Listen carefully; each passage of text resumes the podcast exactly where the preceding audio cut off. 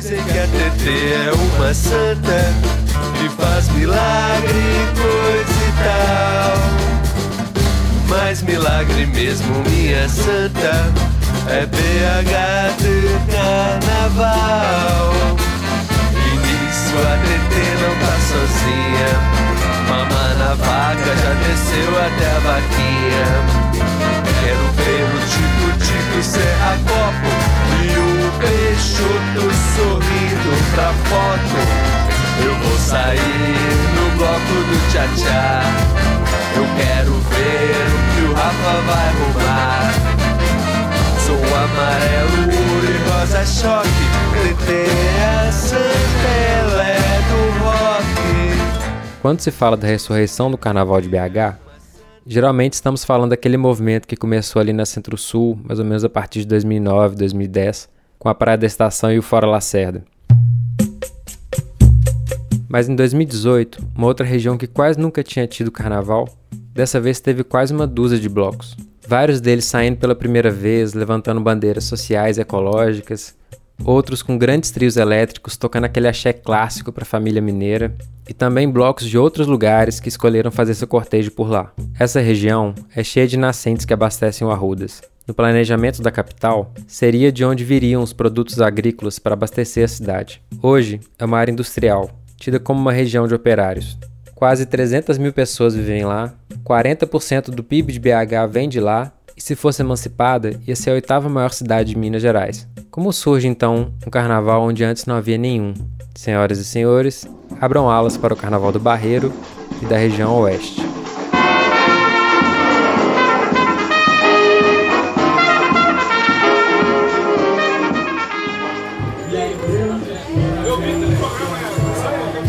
Sábado de carnaval, enquanto no centro então brilha despejava milhares de pessoas na praia de estação, no Barreiro, um outro bloco estava só começando a sua concentração. Lúcio Cardoso, antigo morador e também muito envolvido com movimentos culturais, é um dos primeiros a chegar. Ele me contou como era o carnaval na região antes. No ponto de vista oficial, nunca aconteceu nada. A primeira vez que o pessoal tá empolgou aí fazendo os blocos, mas do Barreiro antes, as comunidades aqui, sempre brincaram carnaval do jeito deles, né? Sempre rolou um samba, né? E na nossa época era samba de roda. Aí um belo dia a gente tinha uns instrumentos, cara, que a gente tinha um tarol, aí ficava no bar do seu Chiquinho ali, tomando a, a cachaça. Só tem que baixar o Chiquinho, fechava 9 horas da noite. Falei, pô, carnaval, sexta-feira de carnaval, 9 horas. É normal. Aí o seu Chiquinho, todo mundo duro, deu pra gente um garrafão de cachaça e um saquinho de pele, essas peles.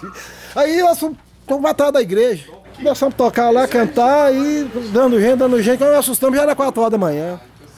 Aí no sábado, lá voltamos. Aí lotou mais ainda. Aí no domingo nós fizemos matinê. Aí o padre já emprestou pra gente uns alto-falantes, o microfone, aqueles antigos. E, aí passou mais. Aí o outro ano virou moda. Aí nós fizemos um bloco, chamava bloco. É o bloco Revolta da Chibata. A gente tinha até carteirinha e tudo mais.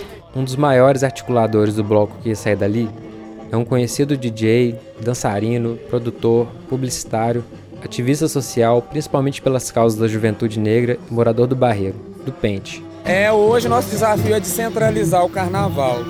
E daí essa ação coletiva feita por moradores locais, eu moro aqui na região Barreiro também. E aí a gente, eu fiz um chamado para a gente dialogar com moradores de como a gente poderia construir algo aqui. E aí em janeiro dialogamos na Praça da FEBEM, reuniões com média de 20 pessoas e hoje foi a ação desenhada. A gente entende que é, é né, a gente está chamando de carnaval de rua e de luta na tora, porque foi de última hora e é na tora mesmo. Então não tem dinheiro, não tem patrocínio, não tem som, o bloco é improvisado, são os tocadores parceiros que vão vir. É o primeiro na tora que a gente está fazendo. Então é ser pequeno, mas consistente, sabe? A partir daí afetar as pessoas ao longo do ano e pro próximo carnaval isso aqui ser uma coisa maior, sabe? É um grito de, de liberdade, um grito de guerra mesmo. E aí a gente pensa, o Barreiro tem 300 mil habitantes, então não dá pra gente ficar à margem disso, sendo que a gente, nós enquanto é, macro região, nós movimentamos em média mais da metade do PIB da cidade. Isso é muito cabuloso e o orçamento da cultura para cá é ridículo. É 0,00 alguma coisa. Atendendo aos chamados do Dupente, as pessoas foram chegando para a concentração no Fubá Café. Um parênteses aqui para explicar rapidinho o que é esse espaço, que é tão rico que merece um outro podcast. O café do nome tem mais a ver com aquele coado do que um lugar com mesa e garçom. Na verdade é um quintal, cheio de plantas espalhadas e atualmente coberto por uma geodésica, onde se vendem mudas e algumas verduras.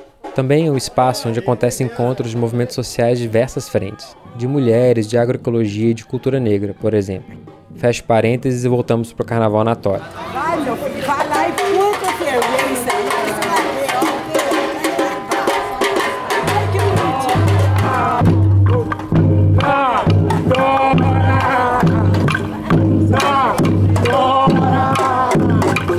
O bloquinho saiu com umas 15 pessoas, praticamente sem ensaio, sem mestre de bateria, sem apito, sem ninguém que soubesse cantar uma marchinha inteira, improvisando letras e hinos, mas com muita animação e paixão de todo mundo, fazendo o mais importante do carnaval, que é se divertir. Naquelas ruas, onde talvez nunca houve carnaval, eles chamaram a atenção e mais gente foi se agregando. Quando pararam na Praça da Febem, seu destino final, já havia pelo menos 30 pessoas reunidas. Quem tá curtindo esse bloco na dá um grito aí! Aleatório pra caralho, hein, galera? Ô, só força a gente tá aqui ocupando esse espaço. Isso aqui é resultado de uma confluência. Uma galera, todos moradores do Barreiro, que se uniram para poder fazer um rolê na Tora. Galera do Bloco Esperando Metrô, somando. Começamos um diálogo desde janeiro. Galera do Instituto Macunaíma, do Fubá Café, e um monte de coletivo, gente que não é de coletivo nenhum, barreirense, preocupado em descentralizar o que acontece só no centro da cidade. A periferia também é cidade. Então é importante nos unir para trazer esse rolê, construir por nós mesmos e ocupar o espaço público, que é direito de todos nós. E a partir daqui é pensar 2018 que isso não pare. Então esse estandarte na tora, todo mundo aqui tocando na tora que ó, surgiu até o instrumento. Claro que o símbolo do carnaval na tora foi um instrumento improvisado, dois tocos de madeira. Como o Dupente falou, todos os blocos da região se fortaleceram de uma forma ou de outra. A primeira vez que eu vi falar disso foi no Betânia Custosa, criado pelo coletivo 1207, um bloco que fez seu primeiro cortejo no sábado anterior ao carnaval, 3 de fevereiro, no Betânia. Junto com o bloco União do Oeste e Parque Já, eles formaram um grande bloco chamado Unidos do Oeste. Então, cada um dos três blocos saiu em dias diferentes, de lugares diferentes, com temas diferentes, mas a banda era basicamente a mesma dos três.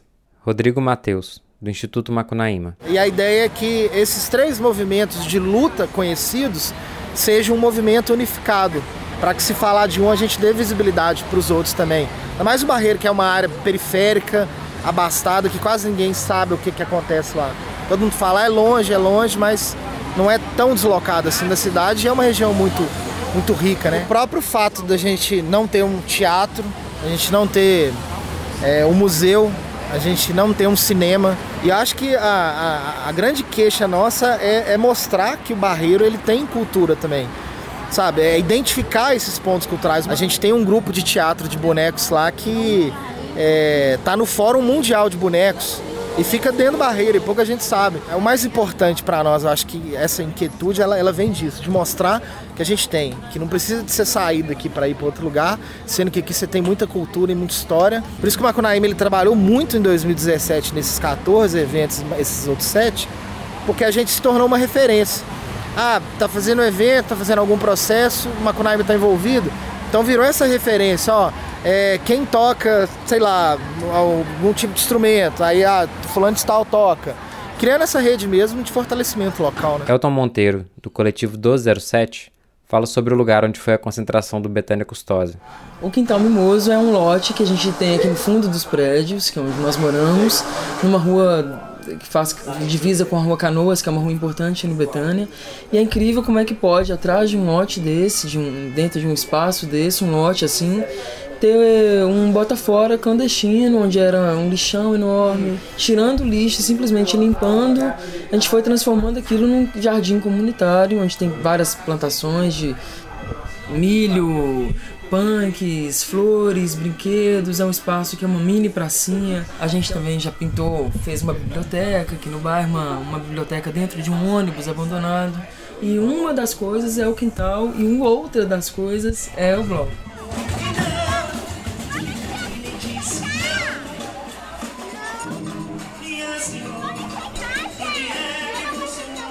Fala Bruno Duarte, do coletivo 1207, durante a concentração. O nosso objetivo agora, meu, do Elton e dos moradores aqui em volta, é de recuperar inclusive o córrego poluído que passa ali embaixo, onde tem minas d'água, gente, tem nascentes d'água é, nesse lote caindo em água poluída.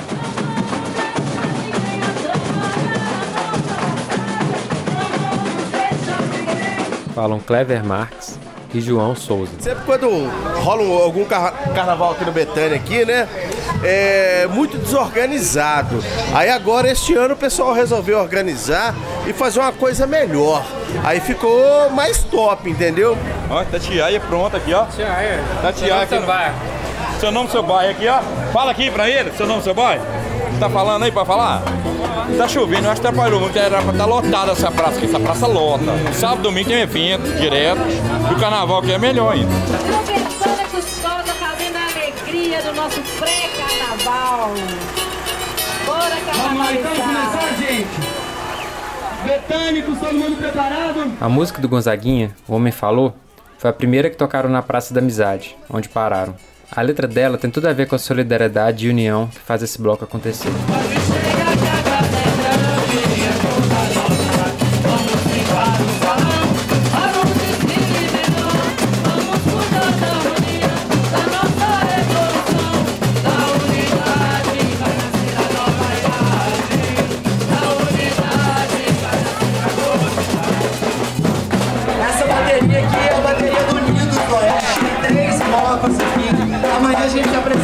Salgado Filho como União do Oeste. E no dia 12, lá no Jardim América, como Parque Já.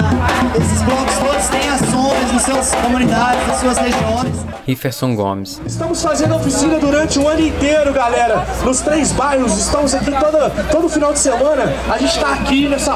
Um dia, uma vez no mês, a gente está aqui nessa praça fazendo oficina. Então a gente espera que vocês aí estejam aqui com a gente na bateria o ano que vem, tá bom? A gente precisa de mais pessoas aqui na bateria. Se convidados. Valeu! Valeu!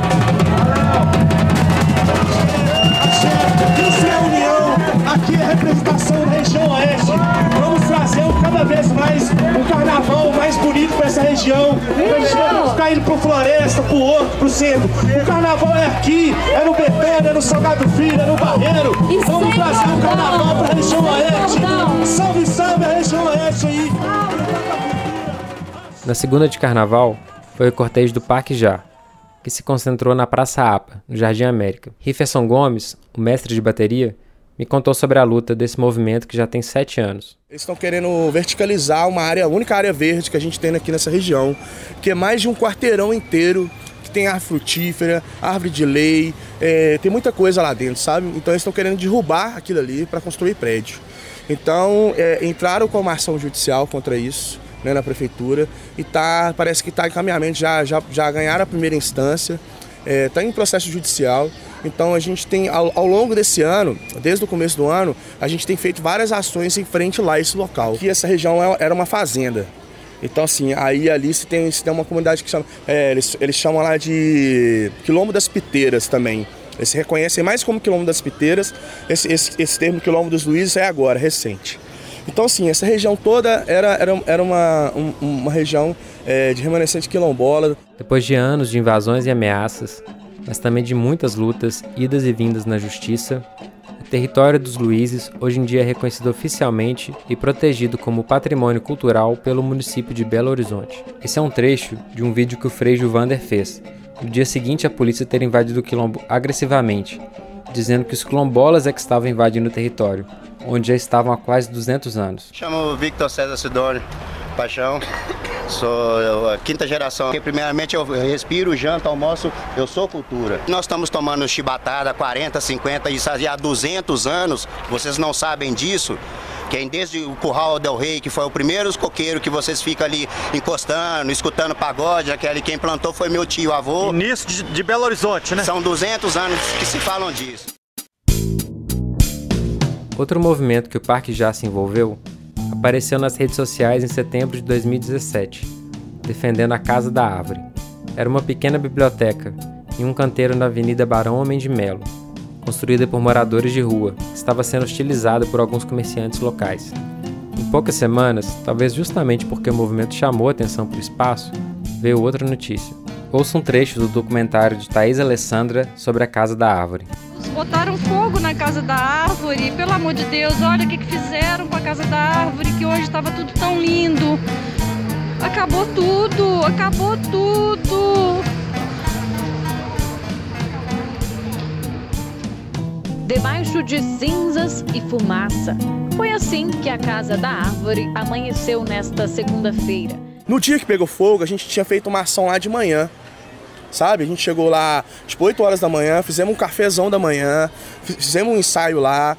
O pessoal ajudou a organizar a casa, arrumar a casa, tudo direitinho. E à noite eles colocaram fogo na casa. Então, assim, a gente acha que, que é, é, o que a gente entende porque os comerciantes estavam reclamando ali é, sobre a questão do, deles, dos moradores de rua, estar ocupando aquele lugar lá. Então, assim, estava se tendo um foco muito grande. Graças a Deus não tinha ninguém na casa. Então, assim, a gente fica, fica os triste. Livros, é. Os livros. É. Tinha mais de 2.500 livros lá dentro, sabe? Então, assim, é, é, a gente hoje vive numa sociedade hoje que as, as, pessoas que moram na rua não têm oportunidade e a gente vê um morador, uns moradores de rua fazendo o que eles fizeram com aquela árvore lá, a gente tem que incentivar, sabe? Mas o que o carnaval e a arte têm a ver com esses movimentos sociais? Eu tive uma vivência no carnaval de Recife, no ano de 2011 e 2012. Eu fui na, sair na Nação Estrela Brilhante do Recife é, nesses dois anos. O único acesso que os moradores dessas comunidades tinham para ir até o centro, assistir um show, assistir uma apresentação, era só com o maracatu. Então você via que o maracatu ele desenvolvia um trabalho social dentro da comunidade muito grande toda a comunidade ali, no entorno lá, que eles chamam alto, né? É, toda a comunidade está envolvida com Maracatu. No Rio, toda a comunidade está envolvida com uma escola de samba. Então, assim, o que eu acho que aqui Belo Horizonte precisa é ter isso, desse fundamento, sabe? É trazer a comunidade para fazer o carnaval também, porque às vezes tem costureiro, às vezes tem artista plástico, às vezes tem vários outros artistas que podem ajudar no desenvolvimento do carnaval e às vezes estão aí parados. Então, assim, se a gente puder é, fazer com que essas pessoas que estão dentro de uma comunidade, dentro de um bairro, poder ajudar, eu acho que isso vai, vai se tornando mais, mais verdade, com mais verdade. Então, às vezes, a gente hoje tem um advogado dentro do bloco, igual lá no caso aqui do, do da, da Casa da Árvore, é, ele estava ajudando as pessoas do, do, da Casa da Árvore com as questões judiciais que eles estavam tendo. Então estava indo lá de, a, a fazer um trabalho de advocacia para eles de graça.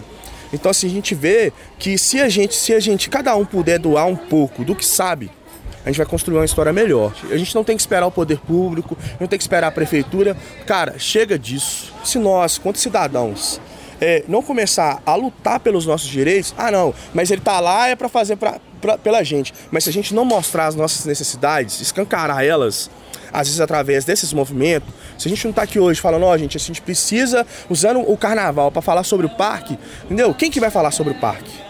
É o parque é o parque do Jardim América. Olha a beleza da mata e a tristeza do concreto.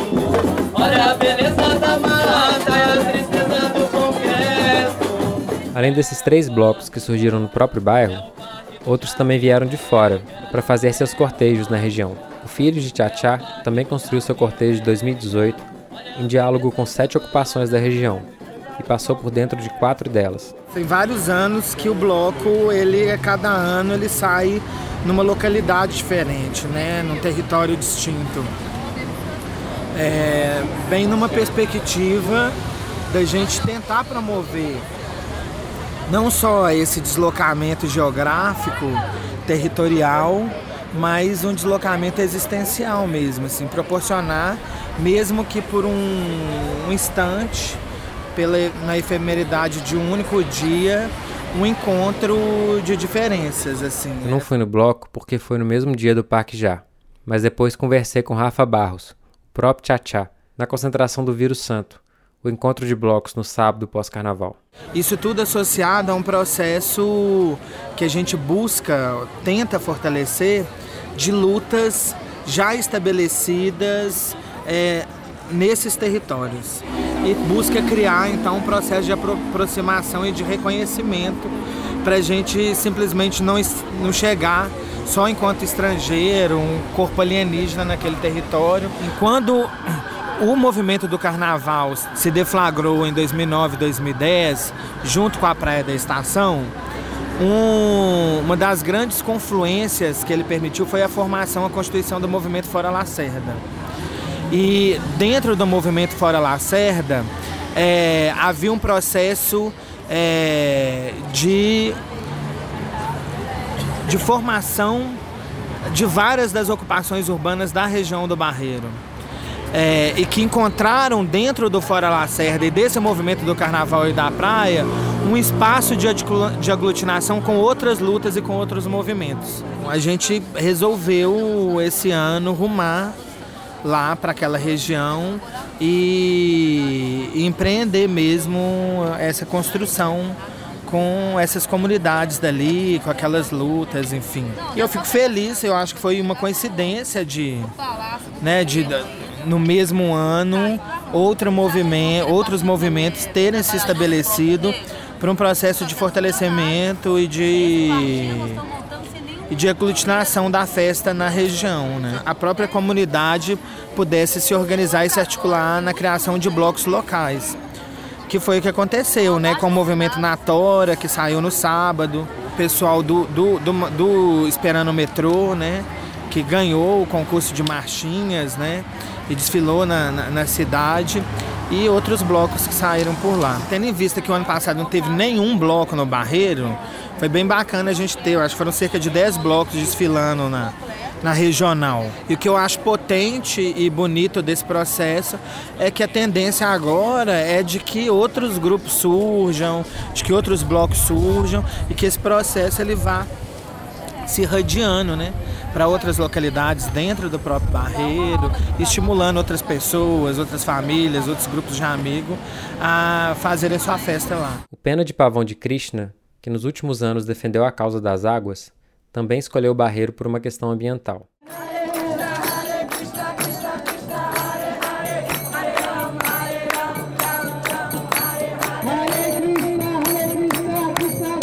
Fala, Túlio Nobre. Esse ano a gente decidiu sair aqui na região do Barreiro, porque é a região onde nasce o Rio Arrudas. Era a região de hortifruti de Belo Horizonte, onde tinha produção hortifruti de Belo Horizonte e tal. O rio passa debaixo de onde a gente vai passar a maior parte assim, do, do trajeto. O bloco subiu a Avenida Olinto Meireles, por onde passa canalizado o córrego do Clemente, e fez seu cirando final na Praça da Febem, que fica próximo à nascente do córrego, no Parque Burle Marx mais conhecido como Parque das Águas. Rodrigo, gente, o Rodrigo do Instituto Macunaíma Bateria, faz um rufo aí pra mim.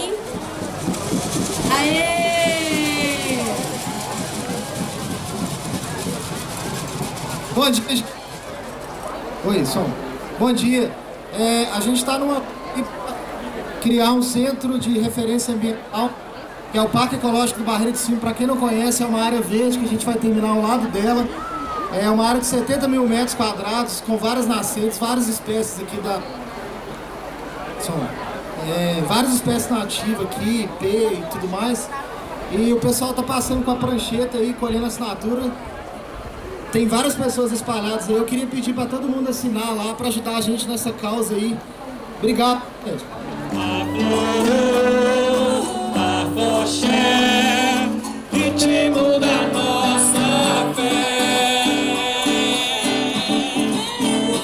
nessa vinda do Pena começou a dar essa visibilidade maior aos blocos locais. Que aí veio a ideia também do bloco na Tora.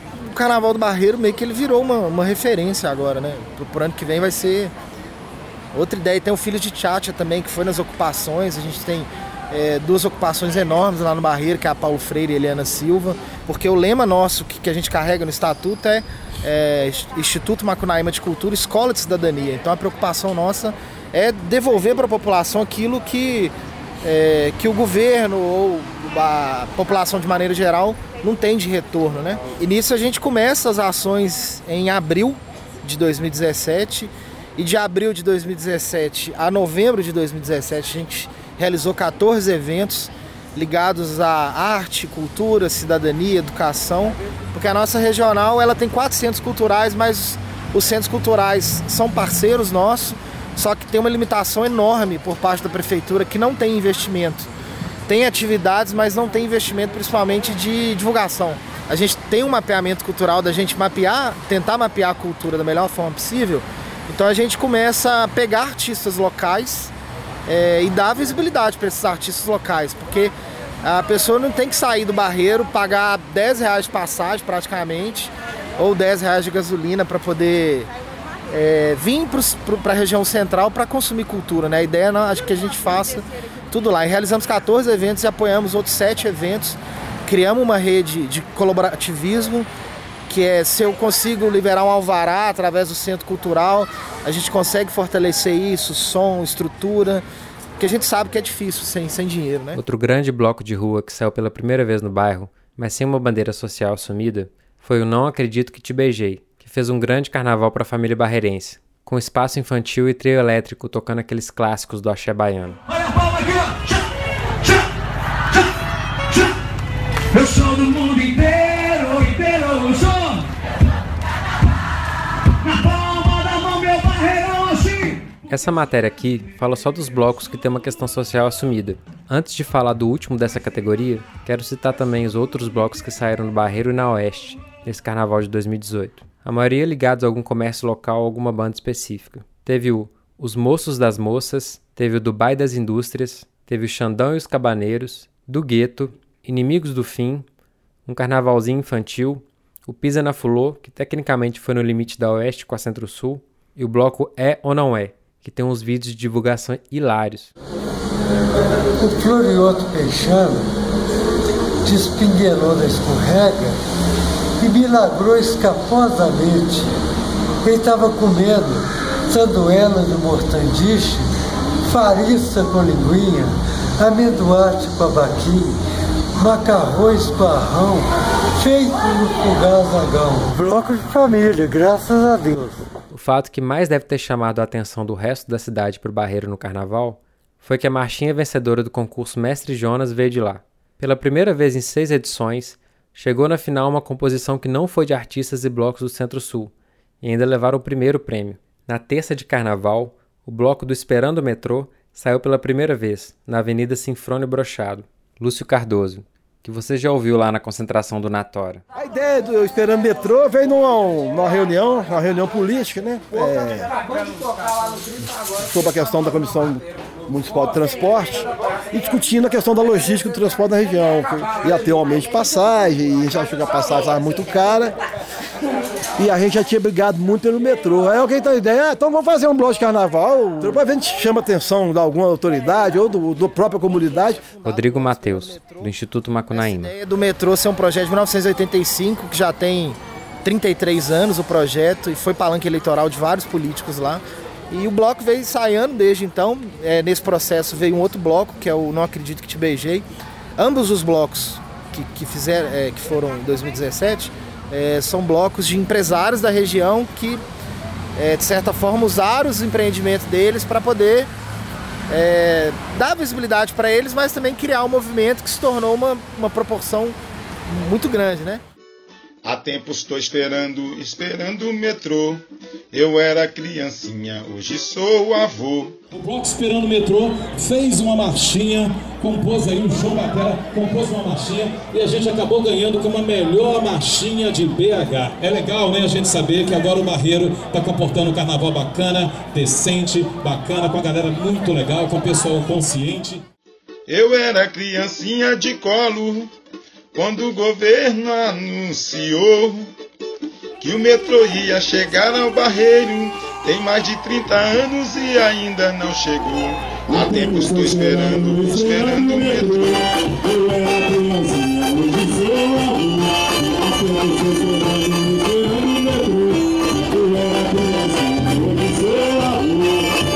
Será que vem? Acho que não. Dizem que é culpa da inflação. Cadê a verba? Desapareceu. Será que está em Brasília ou o gato que comeu? Se o metrô vai chegar ou não, vamos ter que esperar mais para saber. Mas o carnaval no Barreiro e na Oeste já veio para ficar. Tempo estou esperando, esperando o metrô.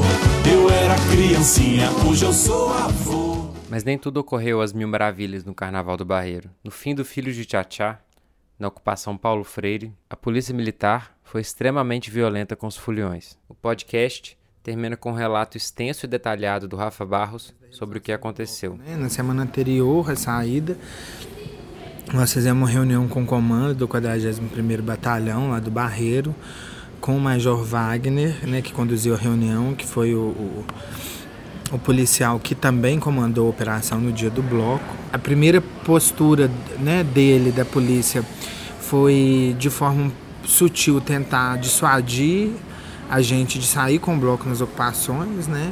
Eles é, perguntaram se a gente não teria disposição de fazer um outro trajeto, que não passasse lá por dentro. Ele falou que era impossível para a polícia militar fazer o acompanhamento do bloco dentro das ocupações. É, a gente falou que não via problema nenhum nisso, que a gente já estava construindo é, todo o processo junto com as famílias, com os moradores, com as organizações. Então a gente nunca teve no Tchá problema com violência, problema com é, segurança. Né? Desde 2010 né, até esse ano 2018, a gente não tinha tido nenhum tipo de ocorrência, nenhum tipo de problema. O que a gente, inclusive, tentou acordar com a Polícia Militar foi que eles pudessem. É, destacar a presença de algumas pessoas após as 20 horas, que era a, o horário de previsão de encerramento do bloco, é, no percurso da perimetral e da via do minério até a, a estação Diamante uma vez que já, taria, já, já teria anoitecido e isso talvez desse uma tranquilidade para as pessoas que estivessem indo embora. Foi o que ficou acordado, eu deixei meu telefone de contato e do Gibran, que é um amigo que estava ajudando a organizar o bloco também. O Corpo de Bombeiros esteve lá no início do bloco, conversou com a gente, olhou uma parte do percurso do trajeto, viu que estava tudo ok e nós saímos, né, e o bloco transcorreu na maior tranquilidade. No itinerário, num determinado ponto, a gente viu que que se a gente é, seguisse o, percurso completo do bloco, a gente ia atrasar demais e a gente resolveu encurtar né, o, o, o trajeto um pouco para chegar lá no, no, final, no ponto final do, do, do bloco que estava previsto na ocupação Paulo Freire, mais ou menos dentro do horário que a gente estava prevendo, para a gente finalizar as coisas, porque a nossa preocupação na verdade era com anoitecer, né? E levamos a atividade até o horário mais ou menos previsto mesmo, né? Por volta das 20 horas, 20 e poucas horas. A, a, a galera mesmo do bloco já tinha é, na sua grande maioria, é, se deslocado né, para a regi região central, para as pessoas para as casas ou para outros blocos, né? Até que às 21 horas, 9 e pouquinha, a gente recebeu um aviso de que uma das coordenadoras das ocupações em Indianário tinha acabado de ser presa pela polícia. Foi nesse momento que eu soube que a polícia estava presente e, e eu subi para ver o que estava acontecendo porque a Paulo Freire fica um nível mais baixo do que a rua. E ao chegar na parte superior, eu já encontrei a polícia é, atirando e, ma e, mandando bombas de efeito moral. Nesse momento, é, tinha o carro de um morador da ocupação com o som ligado, tocando funk lá embaixo. Né? Era esse o, o, o o, o, ruído que estava que, que se reproduzindo ali, né? Então, assim, na verdade, o, o bloco já tinha se encerrado e que você tinha ali era um número muito reduzido de pessoas se confraternizando no processo de encerramento da atividade. Não havia obstrução de via pública, de rua, nem nada, né? Na parte de cima não tinha, não tinha ninguém. A gente estava numa região industrial, comercial, né? Então, assim, você não tem moradias no entorno da região, a não ser as moradias da ocupação, que eram as pessoas que estavam lá construindo. Então, assim, é impensável, é irreal é, acreditar em qualquer tipo de versão que a polícia teria sido acionada através de moradores pedindo silêncio, assim. Isso é verídico, né? Porque não existem moradores ali. Os moradores estavam lá, estavam na festa estavam realizando a festa, participando da festa. Aí quando eu cheguei lá em cima e vi a situação, aquela situação de confronto, muito assustado, eu me aproximei de alguns policiais no meio do tiroteio, do bombardeio. É, me apresentei como responsável pelo bloco, que até então eu não tinha sido procurado pela polícia, acionado pela polícia. É, o Gibran, que é esse meu amigo, não recebeu nenhuma ligação também, né, que eu tinha dado contato. E e pedindo para falar com o comandante da operação. E aí, nesse momento, um tenente que estava lá, ele me deu uma cacetetada e me, me, me deu um empurrão, né? É, não quis estabelecer nenhum tipo de, de interlocução comigo, assim, já, já foi me agredindo, né? Nesse momento, várias outras viaturas começaram a chegar, viaturas e motos da polícia, é, a gente tentando tirar os moradores. E aí eles começaram a formar uma espécie de paredão na parte superior lá da rua, é, rente ao terreno da ocupação. E de cima para baixo começaram a atirar e arremessar bombas é, no campo onde o bloco tinha se encerrado, assim. E as pessoas completamente encurraladas começaram a correr para dentro das casas, pelas, pelas ruas da, da ocupação, para tentar se proteger. E eles dispersaram a, a, a multidão ali com gás lacrimogêneo, spray de pimenta, enfim. A essa altura, várias pessoas já tinham sido atingidas, estavam feridas, né? A gente não sabia o total. Um, um morador da ocupação salviano é, que teve um ferimento grave na perna, é, resultado da bala de borracha. Ele tinha sido conduzido para a UPA mais próxima é, por pessoas próximas, né? E a gente não sabe com a, como, quando ele, quando ele terminou o atendimento dele, é, ele teve que levar uns pontos na perna. Os policiais deram voz de prisão para ele, né, na presença de Tainá e de Kat, e levaram ele preso com a justificativa de que ele teria depredado o patrimônio público, tendo arremessado pedra na, numa viatura da polícia. Mas é, eu, não, eu não entendi como que eles é, puderam alegar isso, uma vez que ele estava no hospital, na UPA, sendo atendido, né? é, tendo recebido um tiro lá atrás e é, eles faziam ideia né, de quem que se tratava, né? Com a dispersão da galera e tal, os policiais foram embora, levaram Indianara. É, a Indianara ficou durante uma hora e meia desaparecida, até que a, a Belotur, em contato com a gente, conseguiu informação de que ela estaria depois sendo conduzida ao Hospital Júlia Kubitschek e depois ao Ceflão do Barreiro, né? Só depois a gente soube que durante esse tempo ela foi agredida, foi sofreu é, pressão psicológica, é, intimidação, tortura psicológica, né, cuspe no rosto, é, agressões homofóbicas, é, enfim, uma, uma situação de violência, de tortura inadmissíveis, né? É, ela e o Salviano ficaram detidos até às seis e meia da manhã, que foi o horário que eles, que eles foram liberados, né? É muito triste porque tudo leva a crer que a, os policiais eles se dirigiram àquele local com o intuito de provocar aquilo que eles provocaram, né? Toda a movimentação e, e, e, e, o gesto leva a crer que eles foram ali com a intenção de causar algum tumulto, né? Não tinha acontecido absolutamente nada, nenhuma violência, nenhum tipo de perturbação no bloco, até o momento em que a, que a, a PM chegou. É, nós tivemos algumas pessoas que, antes dessa atuação mais violenta da PM, no percurso da ocupação até a perimetral, onde muitas pessoas foram pegar o Uber, pessoas foram agredidas pelas forças policiais que chegavam.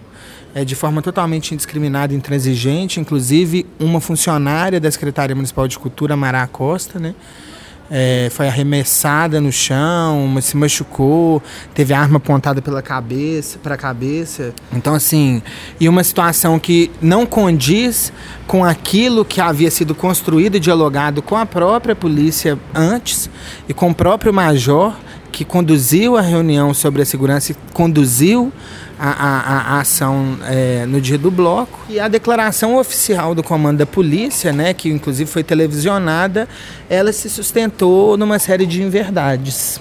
Né? Então, assim, o comandante da polícia ele falou que o bloco não terminou no local previsto, o que é uma inverdade, ele terminou no, no local previsto, que o bloco não cumpriu o trajeto que havia sido é, é, desenhado anteriormente, o que é outra inverdade. Nós seguimos o trajeto e, inclusive, encurtamos o trajeto para que a gente conseguisse chegar dentro do horário que a gente estava previndo, que o bloco não teria se encerrado. É, é dentro do horário que havia sido previsto é, o que é outra em verdade, e, e mesmo assim, é, os horários estabelecidos com o poder público municipal, eles não eram horários determinados para o encerramento do bloco, eram horários com previsão de encerramento, né, uma vez que a fluidez do, do, do, do bloco e, e da experiência do carnaval de rua, ela impossibilita a gente de demarcar um horário de encerramento, fixar um horário de término, né? Uma outra em verdade que uh, a, a, teria havido reclamação de vizinhos, sendo que não há vizinhos lá, né? Então, a Polícia Militar tenta sustentar é, uma atuação extremamente truculenta, violenta, é, é, é uma, uma grande praça de guerra em que ela transformou, né, já um, um momento de festa, de tranquilidade, a partir de argumentos e situações infundadas, mentirosas e verídicas. Né? Você vê que os, os órgãos de segurança, os agentes de segurança, servidores públicos, né, pagos por nós, com recursos públicos, que deveriam estar ali é, promovendo a segurança, a tranquilidade. Eles não só causam o tumulto, a truculência, a violência, como é, se valem da mentira, da inverdade, é, para sustentar os seus atos. Um absurdo.